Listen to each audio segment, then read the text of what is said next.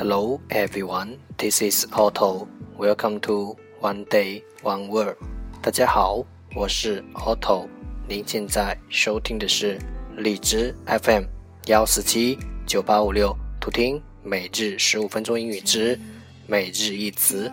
欢迎收听，欢迎订阅。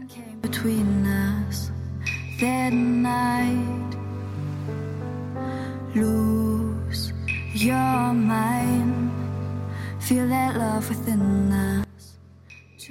微信公众号 Otto Everyday O T T O E V E R Y D A Y，请添加，让学习英语融入生活，在途中爱上你自己。But it's taking its toll, it's breaking our backs. We're losing control, just don't give check. We are united right now. We gotta feel that rush again, 让我们一起简单的坚持每一天。 that rush again. We gotta feel that rush again. We gotta feel that rush again. Okay, let's get started. Day 274.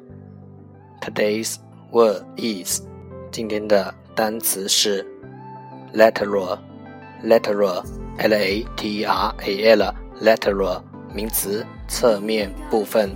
that rush again.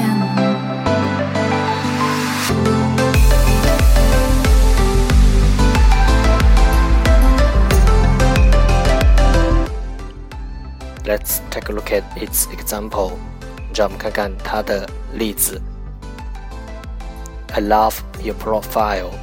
I want a picture with a lateral view of you. 我喜欢你的侧面，我想要一张你侧面的照片。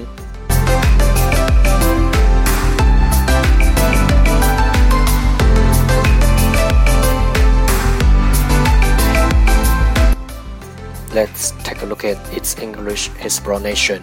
让我们看看它的英文解释。Toward, on, or coming from the side.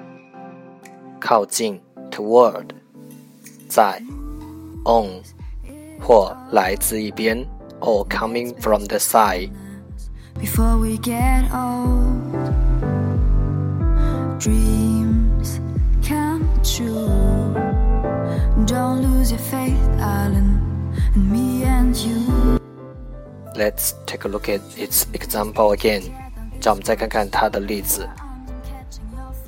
Catching your fall. I love your profile. I want a picture with a lateral view of you.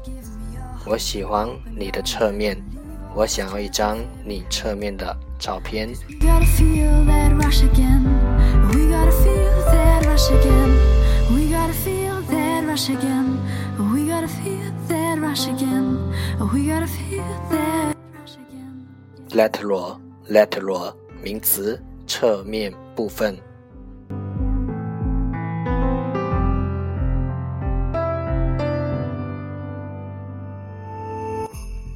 That's all for today。这就是今天的每日一词。欢迎点赞分享，欢迎用听到的单词或兼职的天数评论，欢迎用荔枝 FM 录节目来投稿，欢迎和我一起用手机学英语，一起进步。See you tomorrow，明天见，拜拜。